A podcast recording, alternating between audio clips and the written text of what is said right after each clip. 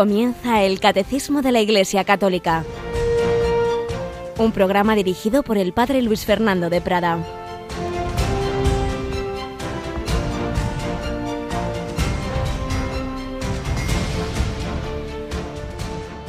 Alegraos conmigo, he encontrado la oveja que se me había perdido.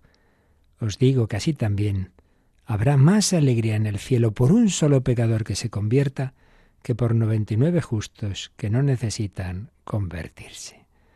Alabado sean Jesús, María y José, muy buenos días en este 3 de noviembre de 2022. Estamos entrando en este mes que nos recuerda nuestro destino eterno, llamados a la santidad, llamados a la vida eterna, a no olvidarnos de aquellos que en ese camino no han llegado del todo, están en esa fase de purificación. Ayer rezábamos especialmente por las almas del purgatorio, hay que hacerlo siempre, claro está, pero el destino definitivo es el cielo, al que Dios nos llama a todos, pero depende no solo de Él, sino de nuestra respuesta. Y uno puede alejarse, como nos cuenta las parábolas de hoy, la oveja que se separa del rebaño del buen pastor, o la dracma que se pierde en la casa. Podemos perdernos viviendo fuera de la iglesia o podemos perdernos dentro de la iglesia.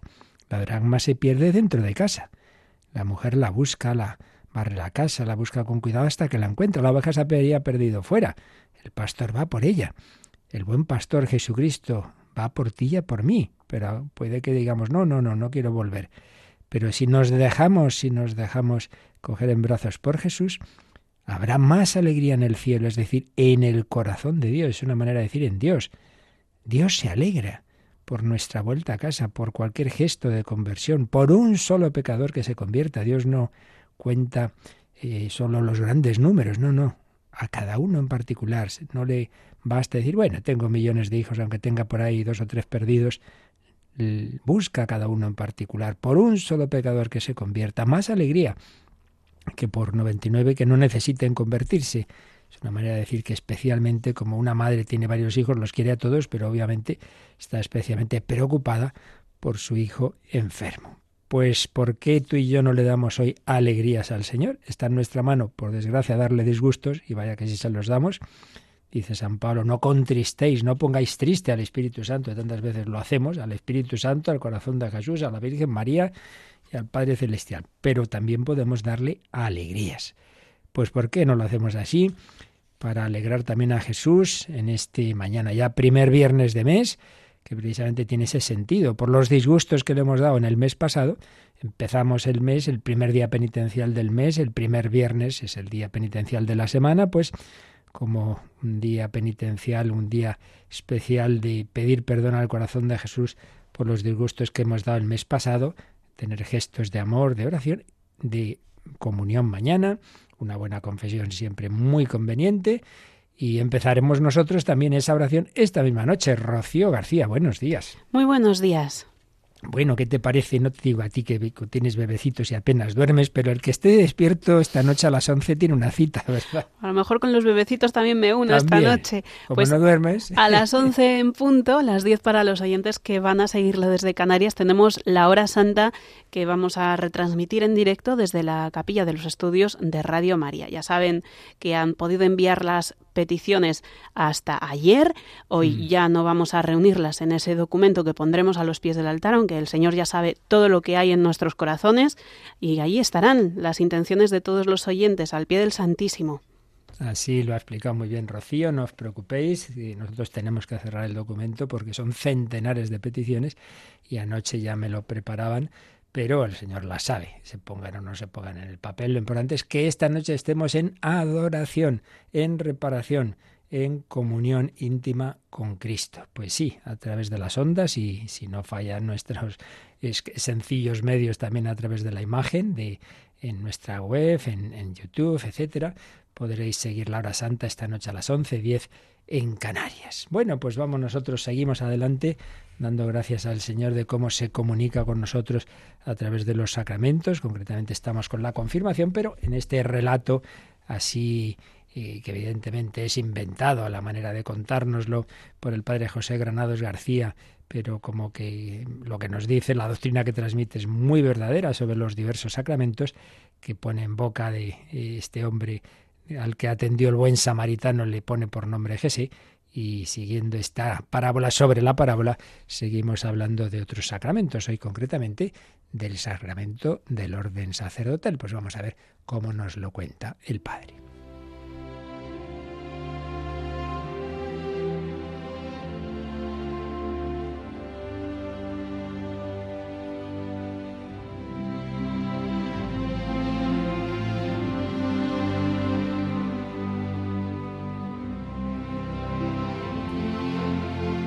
Los signos del samaritano, sacramentos y misericordia, por el Padre José Granados García.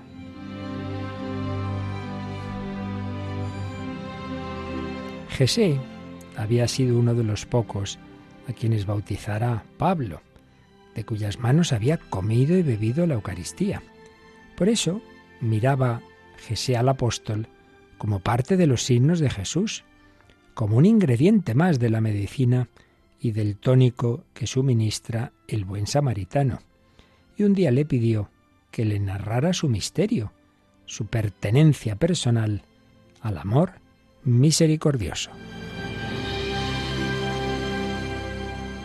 Para responder, Pablo aguzó su memoria, pues debía contemplar lejos en el tiempo. Recordó su celo por la ley y la persecución de los discípulos de Jesús que era la persecución del mismo Jesús. Y luego el encargo de apresar a Jesús en Damasco, y el viaje y la caída, y la luz y la voz y la ceguera. Y entonces un hombre llamado Ananías le impuso las manos, le liberó los ojos y le sumergió en el bautismo que le hacía miembro del cuerpo de Jesús, que lo convertía en el mismo Jesús a quien antes acosaba. Vino luego el desierto y la revelación y la palabra y el viaje a Jerusalén, para ser confirmado por las columnas de la Iglesia, para ser añadido a esas columnas. Desde entonces era apóstol, ministro de sus misterios, y por su boca se anunciaba la misericordia de Jesús. Reconciliaos con Dios. Y al proclamar el Evangelio por todo el mundo, su palabra no era solo mensaje, sino evento, evento, pues lo anunciado, la muerte y resurrección de Jesús, sucedía entre los oyentes, como si el soplo de Jesús rozara sus cuerpos.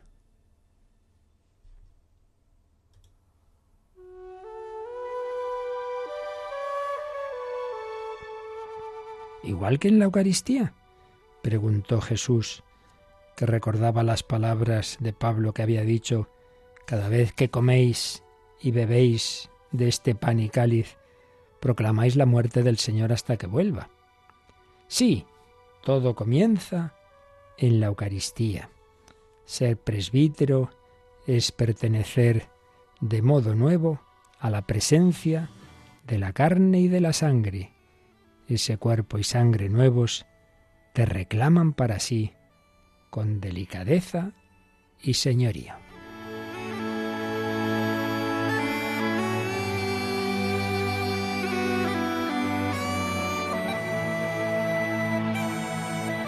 Era ahí, en ese punto en que arraiga la paternidad, era ahí donde la carne de Cristo tocaba la carne del presbítero.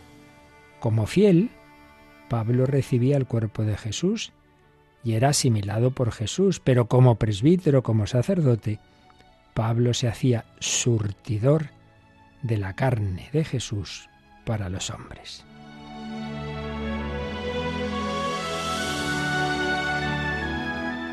Entonces, preguntó Jesé, ¿puede decirse que tú eres uno más de los signos que nos dejó Jesús? Sí, era uno más de los signos del samaritano. O también, si queréis, una faceta, una dimensión irrenunciable de todos los signos, para que preservaran la forma del encuentro, de la palabra dicha y recibida, del tú a tú rostro frente a rostro en la conversación o rostro junto a rostro al caminar unidos.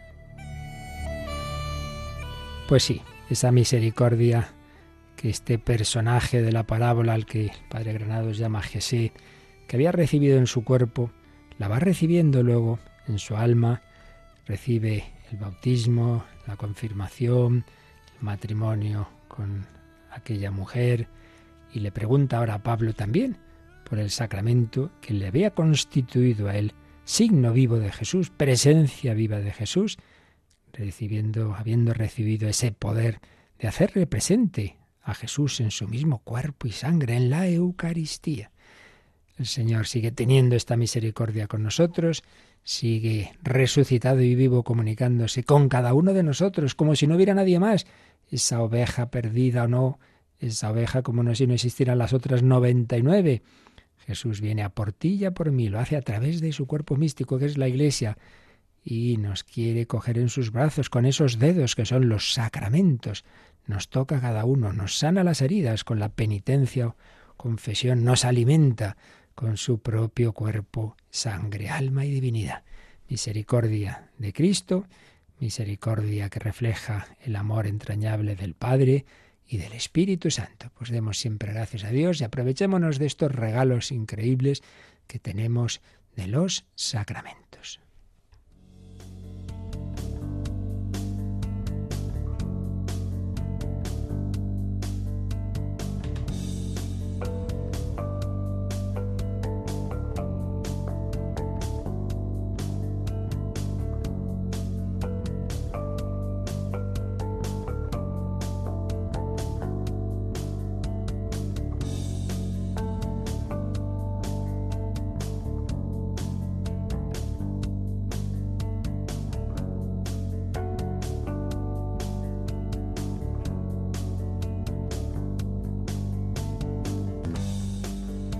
Y concretamente estábamos con el segundo de los sacramentos de, la iniciación cristiana. El primero es el bautismo y su plenitud o complemento es la confirmación. Y ayer terminábamos la exposición del apartado de cómo es la celebración, cuáles son los signos que, que están presentes en este sacramento, la unción, la imposición de manos, el el signo de la cruz, el sello que, imprime, etcétera, cómo se celebra con ese crisma consagrado en la misa crismal y cuáles son los ritos principales, la imposición de manos, o mejor, más que imposición, primero cuando el, el obispo o el presbítero delegado extiende las manos sobre todos los confirmandos, confirmandos todavía en ese momento no lo están, y invoca el don del Espíritu Santo y luego ya cuando se acerca a cada uno, cada oveja, una sola, cada uno en particular, se acerca al obispo que le pone la mano encima y le, le signa la frente a la vez que mm, le, lo unge con el santo crisma. Recibe por esta señal el don del Espíritu Santo. Ese es el rito esencial. Y luego recordábamos pues ese saludo de paz, ese beso, abrazo de paz, que era una manera, decíamos, de manifestar que ese que acaba de ser confirmado está ya más dentro aún, más incorporado a la Iglesia. Y por eso la autoridad de la Iglesia, el obispo, el presbítero, pues le da ese saludo de paz que manifiesta una mayor incorporación a Cristo y a la Iglesia, una mayor comunión eclesial. Bien, eso es lo que vemos. Eso es lo que ante nuestros ojos se está celebrando esos gestos, esos ritos, eso es lo sensible. Pero lo importante siempre en la liturgia, en los sacramentos, es lo que ocurre por dentro, lo que no vemos. Los signos que Dios nos muestra porque somos seres así, que tenemos cuerpo y alma y las cosas nos entran por los ojos, por los oídos, por, por el tacto, pero lo importante es lo que Dios hace por dentro. Y eso es lo que vamos a ver ahora, en el tercer apartado de, en que el catecismo expone el sacramento de la confirmación, que se titula Los efectos de la confirmación. O sea, vale, esto está muy bonito, pero a mí esto que me ha, ha, hecho, ¿qué me ha hecho por dentro? ¿Qué efectos ha tenido? ¿Qué efectos tiene la confirmación? Pues es lo que vamos a ver en cuatro números, del 1302 al 1305. El primero muy brevecito, a ver qué nos dice Rocío, 1302. De la celebración se deduce que el efecto del sacramento de la confirmación es la efusión especial del Espíritu Santo, como fue concedida en otro tiempo a los apóstoles el día de Pentecostés. Así pues, ya lo hemos estado repitiendo todo el tiempo, que sí, que ya hubo una efusión del Espíritu Santo en el bautismo, pero ahora una efusión especial, una efusión plena. Y lo relaciona, esto es muy importante, con Pentecostés, con Pentecostés. Bueno, pues sí, de la celebración, de lo que hemos estado viendo estos días, se deduce ese efecto, que lo realmente importante es que lo que no vemos es que el Espíritu Santo entra más adentro de esa persona que ya lo había recibido en el bautismo, pero bueno, también había recibido eh, la humanidad de Cristo, el Espíritu Santo desde el primer instante de su concepción, por supuesto, pero eso, como hemos repetido un montón de veces, no impedía una constante comunicación y efusión como aparece en el bautismo de Jesús en el Jordán. Pues lo mismo pasa con el alma cristiana. Pero antes de explicarlo esto con más detalle, vamos a mm, leer el número marginal que aquí nos sugiere el catecismo, porque se ha hecho alusión a Pentecostés. Entonces nos dice, vamos a recordar qué es eso de Pentecostés. Y por eso releemos el número 731. El día de Pentecostés, al término de las siete semanas pascuales, la Pascua de Cristo se consuma con la efusión del Espíritu Santo que se manifiesta, da y comunica como persona divina. Desde su plenitud, Cristo el Señor derrama profusamente el Espíritu. Bueno, pues una frase larga en un número pues que no es demasiado extenso, pero muy denso, muy importante. Pentecostés, Pentecostés era una fiesta judía en la que se daba gracias por la cosecha y sobre todo por el don de la ley que Dios había concedido al pueblo eh, cuando iba por el desierto en el monte Sinaí. Fijaos que nosotros tantas veces esa mentalidad, oh, la ley, la ley, como algo fastidioso. Bueno, las leyes humanas, por desgracia, que no, que está todo legislado, no pueden ni respirar, pues muchas veces sí, son muy injustas, muy absurdas y muy fastidiosas. Pero la ley de Dios es la expresión de cómo estamos hechos. Es una especie como de libro de instrucciones que dice, mire, este aparato es así. Usted, usted quiere sacarle provecho, úselo así. Dios nos ha hecho y Dios sabe cómo funcionamos, entre comillas, cómo es la manera de sacarlo lo mejor a nivel individual, eh, familiar, social, mundial, y si no hacemos caso, pues mal asunto, daño nos vamos a hacer a nosotros mismos. Por eso, Israel daba gracias a Dios, decía, fíjate, qué, qué regalo nos ha hecho Dios, que nos ha dicho cómo manejarnos en la vida, que otros pueblos están ahí perdidos, no protestaban al revés, agradecían. Luego, por supuesto, como débiles y pecadores, como somos todos, muchas veces caían y entonces ya sí protestaban, pero tenían claro que era un regalo, un regalo esa ley. Pues bien, ahora en el Nuevo Testamento, la plenitud de la ley es que se recibe ese Espíritu Santo que permite cumplirla al máximo. No he venido a abolir la ley y los profetas, sino a darle plenitud, dirá Jesús. Lo que era un ideal que no se llegaba, amar al prójimo como uno mismo, uf, vamos, como amar a los demás como me quiero a mí mismo. Pues todavía más, como Cristo nos ha amado. Uy, pues eso ya sí que olvídate. Olvídate por tus fuerzas.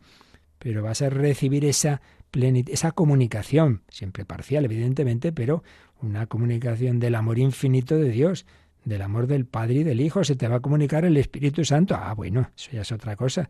Entonces ya no eres tú, es Cristo quien vive en mí. Es Cristo quien vive en mí. No soy yo quien vive, es Cristo quien vive en mí, dirá San Pablo. Por eso, con esa ley interiorizada, con ese corazón transformado, lleno de amor, entonces sí, entonces es posible progresivamente vivir esa ley del amor.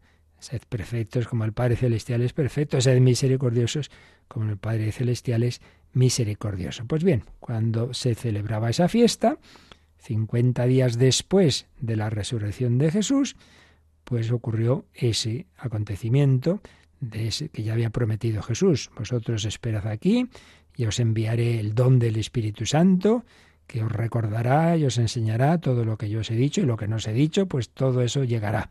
Y llegó, y llegó en esa mañanita de Pentecostés, ese grupo de discípulos, 120, con María, aquella mujer llena del Espíritu Santo desde su concepción y que había recibido la encarnación de Jesús, ahora también recibe con los discípulos esa comunicación del Espíritu Santo para que ahora nazca, no el Jesús físico, que ya había sido concebido en sus entrañas y había nacido en Belén, sino el Jesús místico, el cuerpo místico, la iglesia.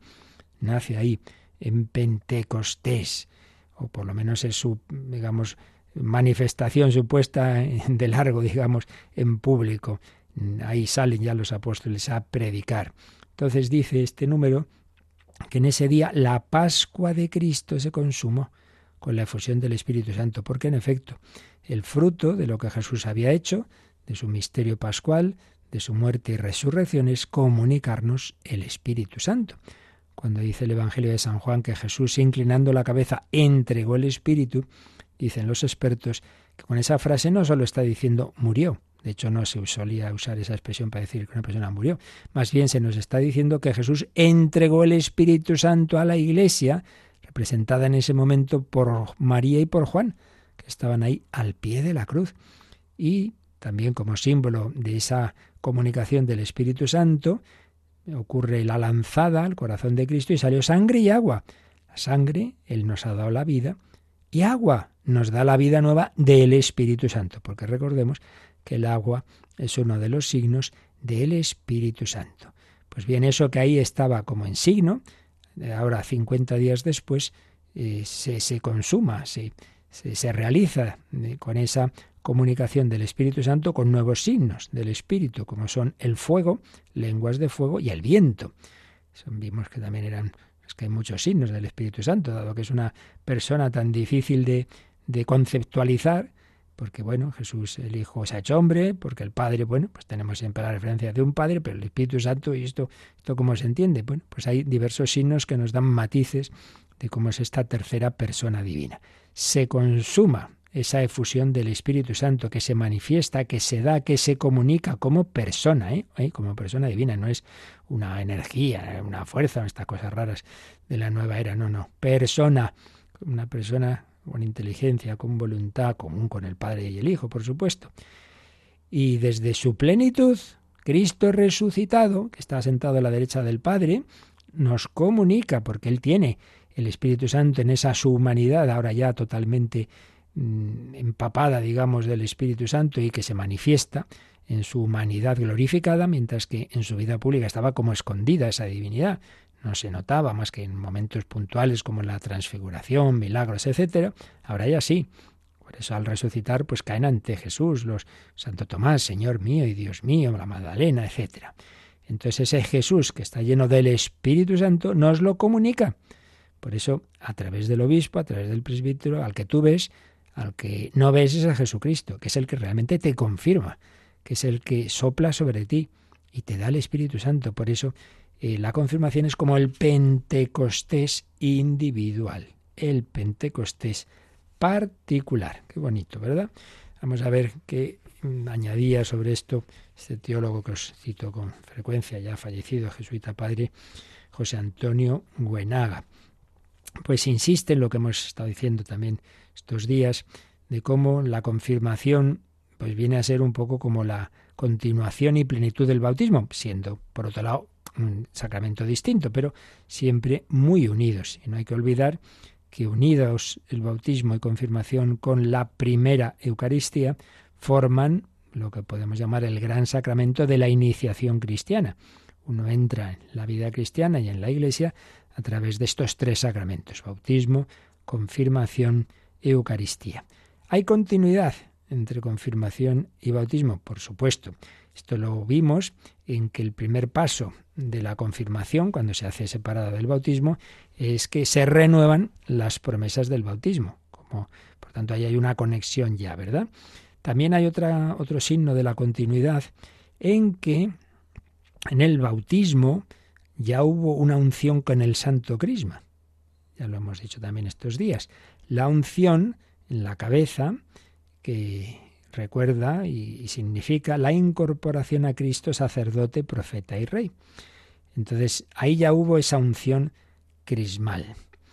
Y ahora viene otra unción con ese mismo crisma, que es ya la unción de la confirmación. Pero, como vemos, ya hubo esa primera unción. Claro, si se hace en la misma celebración como se hace en los adultos o como se hace en Oriente, en la misma celebración bautismo y confirmación, entonces solo hay una unción, solo hay una unción, porque ya está la unción importante que es la de la confirmación. Entonces, en ese caso, está el bautismo con el agua y luego ya no se hace la unción con el crisma eh, propia del bautismo, sino directamente la unción de la confirmación. Así pues, todo esto son indicativos, digamos, de la continuidad de ambos sacramentos. Pero lo más importante es que insiste el padre Buenaga en esto que ya hemos visto un poquito apuntado en estos números, y es que podemos relacionar bautismo y confirmación con los misterios del Señor de Pascua y Pentecostés. A la Pascua, a la resurrección, digamos, le corresponde el bautismo. Cristo ha resucitado y tú resucitas a la vida nueva al ser bautizado. Y a la confirmación corresponde Pentecostés. Sí, ya estás bautizado, pero aún no has recibido la plenitud del Espíritu Santo. Los apóstoles tampoco lo habían recibido. Lo reciben en Pentecostés. Pues muy bien, tú ahora lo recibes en la confirmación. Primero, el bautismo. Primero, inmersión en la muerte de Cristo, emersión por su resurrección. Y después, el don del Espíritu Santo en la confirmación. Lo que en el bautismo se, se inicia, en la confirmación se plenifica. En el bautismo eres incorporado a Cristo y a la Iglesia. En la confirmación eres configurado más a fondo por el Espíritu del Señor, por el Espíritu de Cristo, a ese Cristo pascual. Así pues, continuidad de ambos sacramentos como segunda fase o segunda parte, pero por otro lado, insistamos también en que son sacramentos distintos. Lo vemos, por un lado, en los distintos ministros, eh, porque el, ministro habitual del bautismo es el presbítero, estamos hablando ahora de Occidente, y en la confirmación lo habitual es el obispo. Y si no es el obispo, el presbítero tiene que estar delegado por, por el obispo, no, no puede hacerlo así porque sí. Eh, también hay un signo de continuidad, que este también se da en Oriente, de que el crisma con el que se realiza la confirmación tiene que estar bendecido por el obispo. Por tanto, la confirmación es un sacramento más vinculado al obispo que el, que el bautismo. Y luego los gestos sacramentales también son distintos. En el bautismo ya sabemos que lo esencial es el agua, es esa inmersión o efusión con el agua, y en cambio en la confirmación es la asignación crismal y la imposición de, de las manos. Por eso, pues aunque al principio se daban unidos estos dos sacramentos, pues luego en Occidente se separaron porque de por sí son distintos, aunque estén, ya digo, muy, muy en continuidad, muy en continuidad. Y es que lo que hace el segundo sacramento, el de la confirmación, es profundizar, es completar lo que había hecho el primero. Pues algo así repetimos, que es, quedémonos con esta idea tan importante, como el Pentecostés, la fiesta de Pentecostés, integra, pero supera, digámoslo así, la Pascua en el sentido de que la planifica, la difunde, saca sus frutos, saca sus consecuencias. No es el inicio de la vida cristiana que se da en el bautismo, sino que es ya una mayor incorporación a Cristo y a la Iglesia, para no simplemente ser uno de la familia, sino alguien que, difunde lo, lo recibido. No solo eres hijo, sino apóstol. Apóstol configurado con Cristo en Pentecostés. Tu Pentecostés particular es tu confirmación. Pues vamos a dar gracias al Señor y vamos a pedir vivir así, vivir movidos por el Espíritu Santo, dar testimonio de Cristo. Yo no puedo, ¿no? Pues eso, claro que no. Todos somos débiles. Pues eso, ven Espíritu Santo y, lléname del fuego de tu amor y que yo salga como los apóstoles, pues anunciando a todos. No hace falta que me suba a un púlpito, pero con tu vida, con tus gestos, con tu palabra oportuna, sin ponerte pesado, pero sí con, con sin miedo tampoco, sin vergüenza. ¿Dónde vas a misa? Ah, tú vas a misa, pues sí, y ya está, con todo coraje, con parresía, como dice el Nuevo Testamento. Pentecostés. Vamos a invocar esos dones del Espíritu Santo.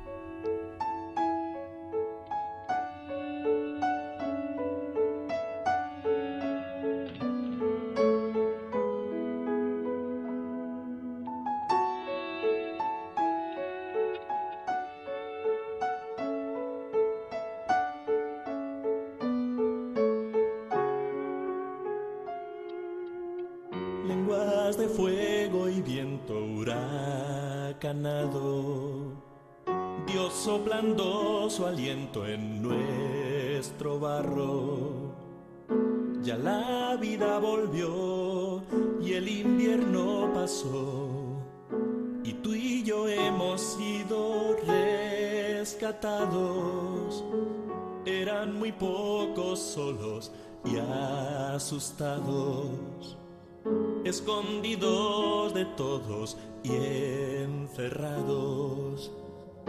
Pero el viento sopló y el mar rojo secó. Todo empezó hace más de dos mil años.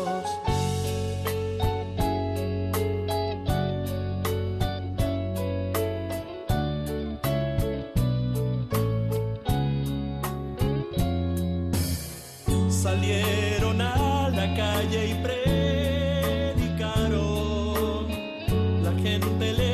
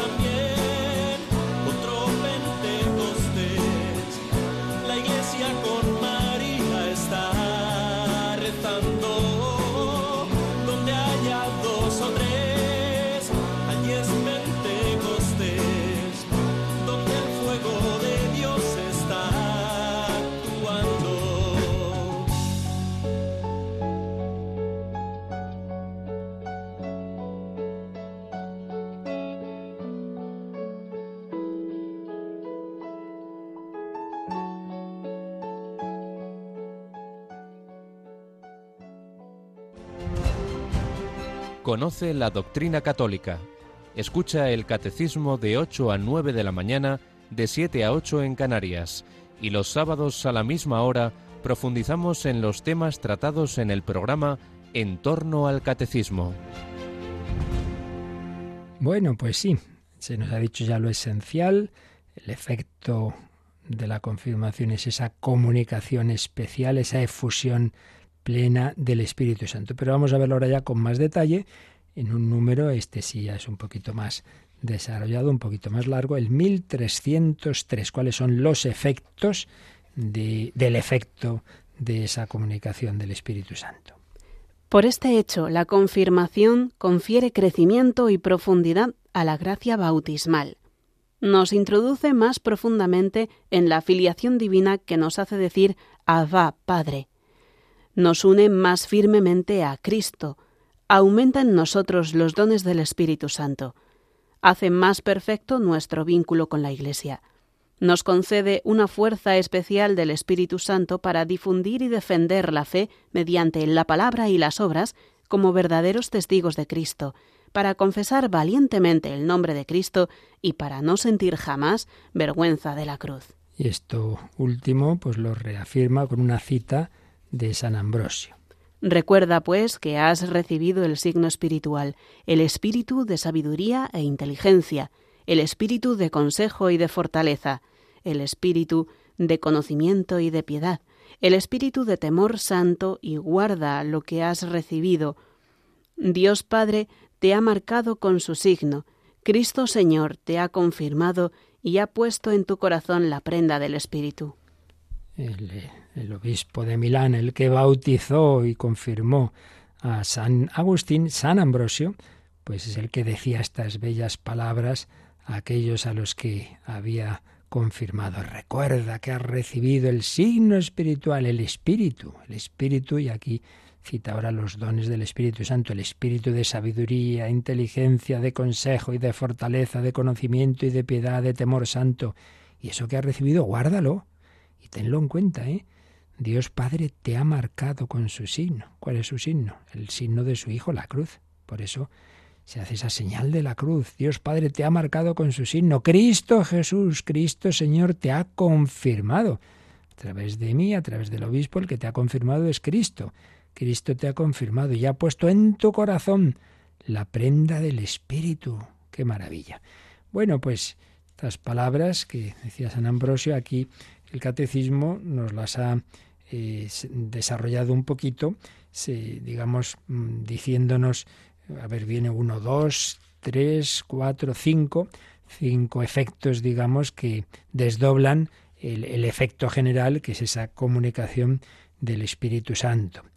Y que nos ha ido leyendo Rocío. Primero nos ha dicho, nos introduce la confirmación más profundamente en la filiación divina. Hombre, yo ya era hijo, sí, pero, pero todavía vas a vivir más ese sentido filial, vas a, a tener más conciencia de quién es tu Padre, Abba, Padre te introduce más profundamente en la filiación divina.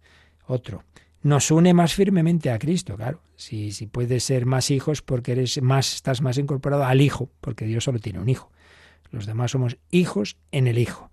Somos hijos en tanto en cuanto estamos unidos a Cristo. Pues bien, la primer, el primer vínculo con Cristo se tiene en el bautismo, pero ese vínculo se hace más fuerte en la confirmación. Tercero, ¿Aumenta en nosotros los dones del Espíritu Santo? Sí, ya los habíamos recibido, pero estamos hablando de realidades interpersonales.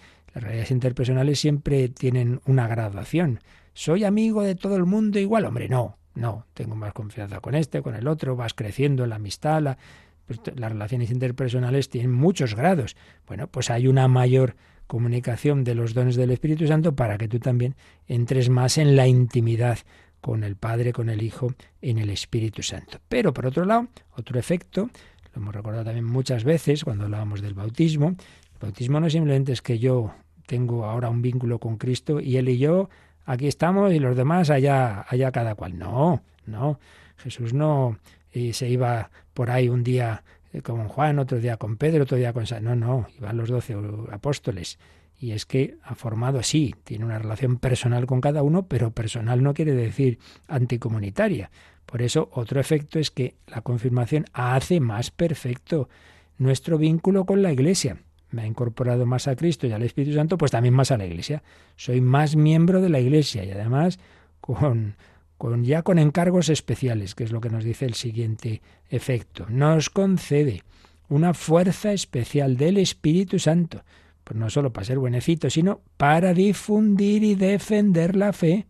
Ah, ya tienes encargo no solo de, de vivir bien en casa, sino también salir de casa y dar testimonio, difundir y defender la fe mediante la palabra y las obras. Podríamos decirlo al revés. Primero las obras. Primero intenta vivir, claro, porque una cosa es predicar y otra es dar trigo, ¿verdad? Entonces hay que empezar por intentar vivir bien. Hombre, con todos nuestros límites. Si uno espera ser santo, santo para predicar, para dar testimonio, entonces no, no lo haces nunca. Pero ya se entiende que hay que intentar tener esa coherencia. Mediante las obras, mediante la palabra. Ah, ¿y tú por qué eres así? ¿Tú por qué tienes... Estás, esto lo he oído yo muchas veces, ¿eh? en vida universitaria, en, en alumnos, en profesores. Recuerdo un profesor yo conocí en donde fui capellán estaba alegre y tal, y una vez alguien le preguntó, bueno, pero tú también tienes problemas, sí, sí, pero estás siempre alegre, sí, y eso, porque soy hijo de Dios, porque soy miembro de Cristo. El otro se quedó, pues claro, muy bien dicho. Las obras, la alegría, llevaron a que saliera espontáneamente el, testimonio de palabra, testimonio de, de vida y testimonio de palabra. Defender, difundir y defender la fe mediante la palabra y las obras como verdaderos testigos de Cristo. El testigo es el que testimonia. Sí, usted vio tal cosa, sí, lo vi. Y esto, lo otro. Bueno, pues tú eres testigo. Sí, yo he experimentado a Cristo en mi vida y sé que Él es el que nos da la plenitud y la felicidad. Para confesar valientemente, como los apóstoles que habían sido tan cobardes en la pasión, desde Pentecostés, cómo cambia la cosa. Ese Pedro que yo no, no, no conozco a ese hombre, no, no, no, eh, muerto de miedo ante lo que le dice una criada ahí en el patio de, de, la casa del sumo sacerdote. Y luego, ante todo el Sanedrín, nosotros tenemos que obedecer a Dios antes que a los hombres. Vosotros habéis matado a Jesús. Caramba, Pedro, has cambiado un poquito, ¿eh? Pues sí, el Espíritu Santo le ha cambiado y le ha dado una fortaleza tremenda para confesar valientemente el nombre de Cristo y para no sentir jamás vergüenza de la cruz. Ay, que no me vean que, hago la señal de la cruz. Me acuerdo un, joven que luego pues sintió otra vocación, yo diría sacerdote, no voy a decir quién, que alguna vez ha participado en la radio, bastantes ocasiones, hace ya tiempo, pero bueno, pero había sido sindicalista de un determinado sindicato, no caracterizado especialmente por la fe precisamente, pero se convirtió. Y le oí contar que en una, en una reunión, pues eso, que tenía con los compañeros y tal, llegó el momento de la comida, y de repente ven que hace en la comida la señal de la todos le miran como diciendo, ¿y este infiltrado de dónde ha salido? Bueno, pues eso, sin avergonzarse de la cruz de Cristo, no sentir jamás vergüenza de la cruz, llevar esa cruz y hacer la señal de la cruz y sobre todo evidentemente, ¿no? Pues el, el testimoniar, que sí, sí, yo es que soy discípulo de Cristo. Esta es la contraseña, ¿eh? La contraseña de los cristianos, la señal de la cruz, la señal de la cruz. O sea, que la gente hoy día puede llevar lo que le dé la gana. Puede llevar signos demoníacos, puede llevar barbaridades, puede tatuarse no sé qué, pero hay sitios en que se prohíbe llevar la cruz. Así estamos en estos tiempos de, apostasía y de anticristianismo. Bueno, pues esta es así a vista de pájaro lo que nos dice este número, pero vamos a intentar profundizar un poquito. Por un lado, los números marginales nos recuerdan que, hombre, para entender mejor esto que nos ha dicho la confirmación, sería bueno repasar lo que vimos de los efectos del bautismo, porque insistamos que a fin de cuentas, prácticamente todo lo que se nos ha dicho de la confirmación viene a ser que lo que ya se había recibido en el bautismo, pero más y más a fondo. Si queréis, quizá con ese matiz un poquito más novedoso de esto último que hemos dicho, de dar testimonio, ¿no? De ser no solo hijo, sino apóstol, decíamos apóstol y soldado de Cristo. Pero, en definitiva, es lo que ya se había recibido el bautismo, pero más. Y por eso dice que repasemos, no lo vamos a hacer porque son muchos números y bueno, ya lo explicamos no hace mucho, los efectos del sacramento del bautismo. Simplemente lo enuncio como habíamos visto a partir del 1262, que el bautismo perdona todos los pecados. Si uno se bautiza de niño, el único pecado es un pecado especial, esa situación de, separación de Dios mm, que es consecuencia del pecado original, pero si luego se bautiza de adulto, todos los demás pecados. Luego, como el bautismo nos da una vida nueva, una vida nueva, la vida de la gracia, la vida sobrenatural, cristiano está llamado no a vivir simplemente al modo humano, que ya no, es poco, porque muchas veces vivimos al modo de los animales. No, no, al modo no solo de razón y voluntad, sino pensar con, la mente de Cristo, con la luz de la fe y amar con, con el amor divino. Todo eso es fruto de la gracia santificante, esa gracia que se nos comunica por primera vez como camino ordinario en el bautismo. Nos ha hecho hijos adoptivos de Dios, partícipes de la naturaleza divina, como dice San Pedro en su segunda carta. Nos comunican las virtudes teologales, la fe, la esperanza, la caridad, una nueva forma de ver, de esperar y de amar. Nos concede ya un primer, una primera comunicación de los dones del Espíritu Santo, las demás virtudes. Nos incorpora a la Iglesia, la incorporación primera y fundamental, necesaria para nuestra salvación a la Iglesia en el bautismo. Eh, y imprime en nosotros ese sello espiritual indeleble que llamamos carácter. Bueno, esto es lo que vimos con calma en esos números 1262 a 1274. Fueron bastantes números, por eso ya digo, eso está explicado en su momento y quien quiera volverlo a oír, pues lo tiene en nuestro podcast. Pero eso que ya se recibió, nos ha estado diciendo este otro número, como pues se hace más íntimo, más profundo. Sí, ya nos hizo el bautismo hijos de Dios, pero ahora la confirmación nos introduce más profundamente en esa filiación divina, que nos hace decir, Abba, va, Padre. Nos une también más firmemente a Cristo. Aumenta también en nosotros los dones del Espíritu Santo.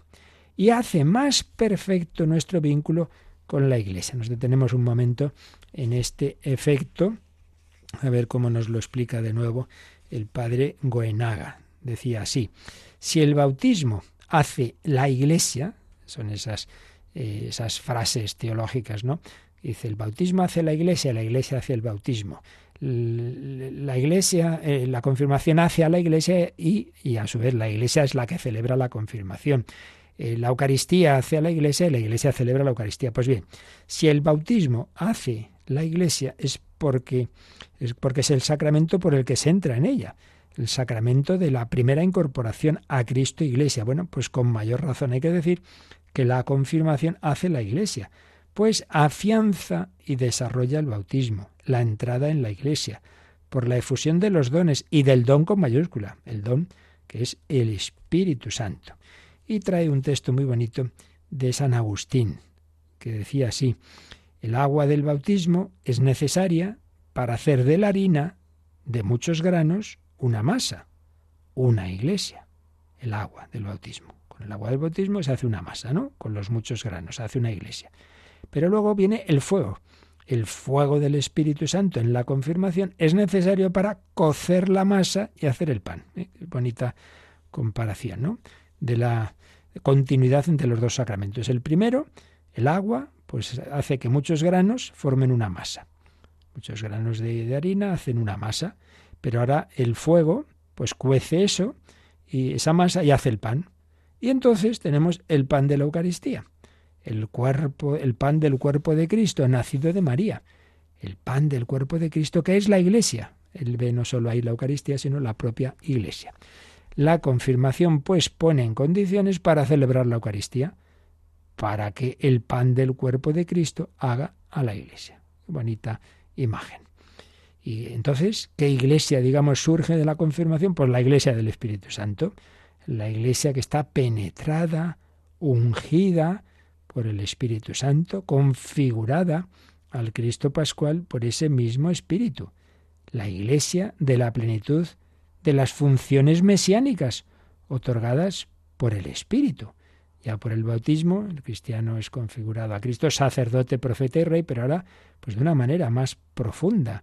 Recibes una mayor capacidad de ser sacerdote, es decir, sacerdocio común de los fieles, de orar, de interceder, de ofrecer tu vida, de, de pedir por otros, sacerdote profeta, de dar testimonio de Cristo, de hablar en su nombre, rey, de colaborar a la extensión del reino de Cristo la iglesia. La iglesia espiritual, no en el sentido espiritualista desencarnado, sino en el sentido de que todo lo que hace pues está movido, debe estar movido por el Espíritu Santo. La vida espiritual es la vida en el Espíritu Santo, no es simplemente que uno usa mucho su inteligencia, su voluntad, así como un, podría hacer un filósofo, no, no, no ese es el sentido de vida espiritual. Todos tenemos espíritu, todos tenemos alma, pero no ese es el sentido. El sentido es que nuestro espíritu, nuestra alma y nuestro cuerpo sean movidos por el Espíritu Santo con mayúscula. Es la iglesia de Pentecostés, la iglesia del Espíritu de Jesús, de lo más íntimo y profundo de Jesús, su corazón, su corazón. Y luego, pues también el quinto efecto hemos visto es que nos concede una fuerza especial del Espíritu Santo para difundir la fe mediante la palabra y las obras como verdaderos testigos de Cristo. Y aquí nos dice el catecismo que miremos un número que, que, que da mucho para llegar, que es de la parte tercera del catecismo, la parte moral, pero que tiene que ver con lo que estamos viendo y por eso nos sugiere que ya nos lo leamos, que es el número 2044, porque dentro de, de las obligaciones del cristiano, pues está la de dar testimonio, la de ser apóstol. Vamos a leer ese número, Rocío, el 2044.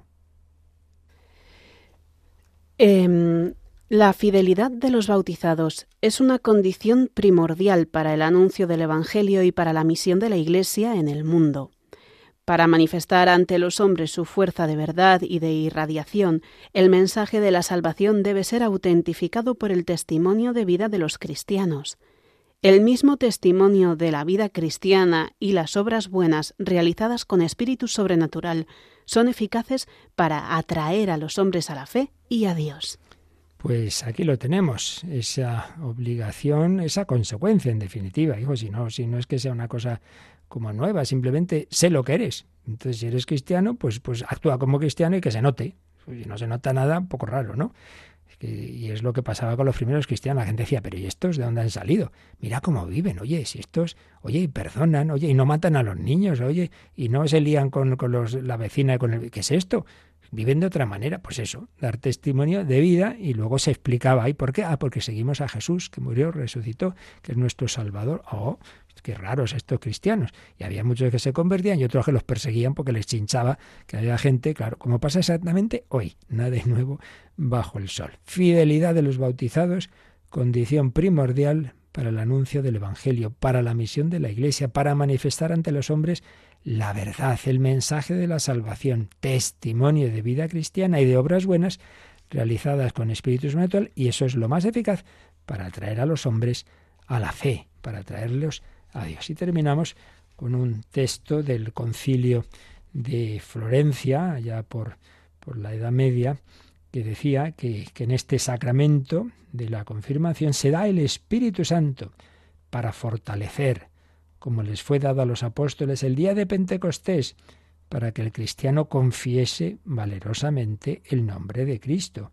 Por eso, el confirmando es ungido en la frente, donde está el asiento de la vergüenza, para que no se avergüence de confesar el nombre de Cristo y señaladamente su cruz, que es, dice San Pablo, escándalo para los judíos y necedad para los gentiles. 1 Corintios 1:23 escándalo para los judíos, necedad para los gentiles. Pues eso que es escándalo y necedad es mi marca. Por eso es señalado con la señal de la cruz. Bueno, pues con esto terminamos la exposición de este número tan importante. Lo más importante de los sacramentos es qué hacen en nosotros, los efectos del sacramento. Aún nos queda ver el carácter que imprime en el alma, pero ya hemos visto estos eh, preciosos efectos que hacen en nosotros el sacramento de la confirmación si nos dejamos.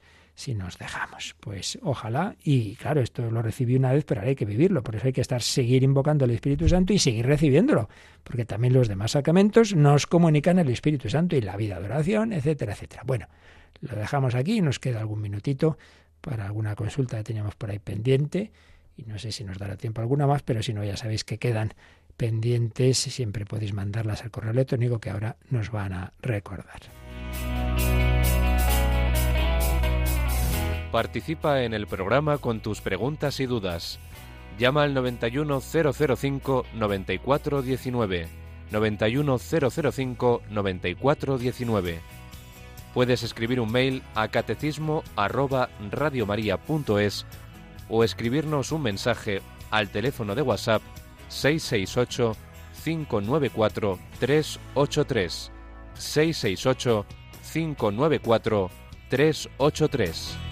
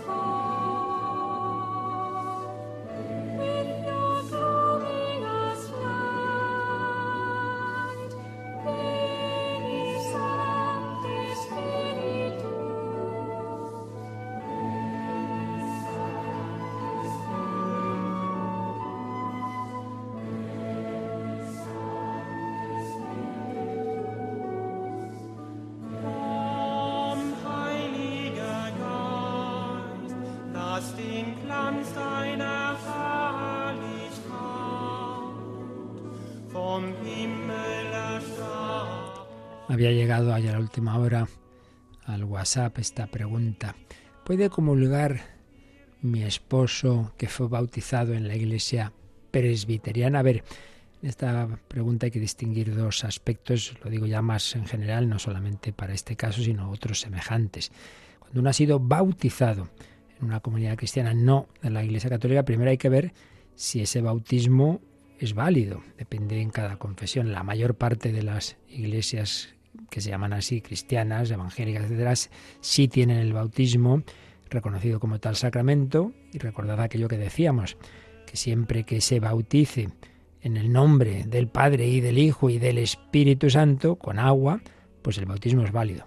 Entonces, hay algunos que se llaman cristianos y realmente no creen en la Santísima Trinidad, no creen en Cristo como Dios. En esos casos no es válido el bautismo. Pero, si no me equivoco, porque ahora mismo no he podido repasar ¿no? en concreto las creencias de la Iglesia presbiteriana, pero si no me equivoco, creo que no, sí que es válido el bautismo. Por tanto, desde primera cuestión es, cuando viene alguien de otra eh, confesión, ¿tiene que volverse a bautizar? Pues si es válido, como es el caso, no. Pero claro, es verdad que esta persona ha sido bautizada en otra comunidad eclesial, no es miembro en principio de la Iglesia Católica. Y para comulgar hay que ser miembro de todo, o sea, a fondo, en todas las condiciones. Incluso un católico, si está en pecado mortal, no puede comulgar le falta una condición. Bueno, pues también si uno no ha sido bautizado en la Iglesia Católica, no puede tener la comunión en la Iglesia Católica. Entonces, ¿qué haría falta? Pues lo mejor es que hables con el párroco, se los pongas y tendría que hacer eh, un, un, acto de, de, de profesión de la fe en la Iglesia Católica. Y una vez que se ha hecho eso, entonces eso se registra como ya miembro pleno de la Iglesia Católica y entonces ya sí puede comulgar, pero antes no, antes no, porque, claro, la comunión es lo que comemos los miembros, lo que recibimos los miembros de la Iglesia Católica. Y uno entra en la Iglesia Católica por el bautismo en la Iglesia Católica. Aunque haya sido válido, pero es válido, pero en esa otra confesión, porque recordemos que el bautismo incorpora a Cristo y a la Iglesia, pero en este caso no, no se ha dado esa plena, plena incorporación. Hay algo de incorporación, pero no es la plena, que es la que permite la comunión. ¿De acuerdo? Por ahí va la cosa. Pero bueno, esto son cosas un poquito complejas, por eso son para hablarlas despacio, por eso insisto en que lo hables en la parroquia o en el obispado. Muy bien, pues lo dejamos aquí y ya sabéis, esta noche a las 11, 10 en Canarias, tendremos nuestra hora santa con el corazón de Cristo. La bendición de Dios Todopoderoso, Padre, Hijo y Espíritu Santo, descienda sobre vosotros. Alabado sea Jesucristo.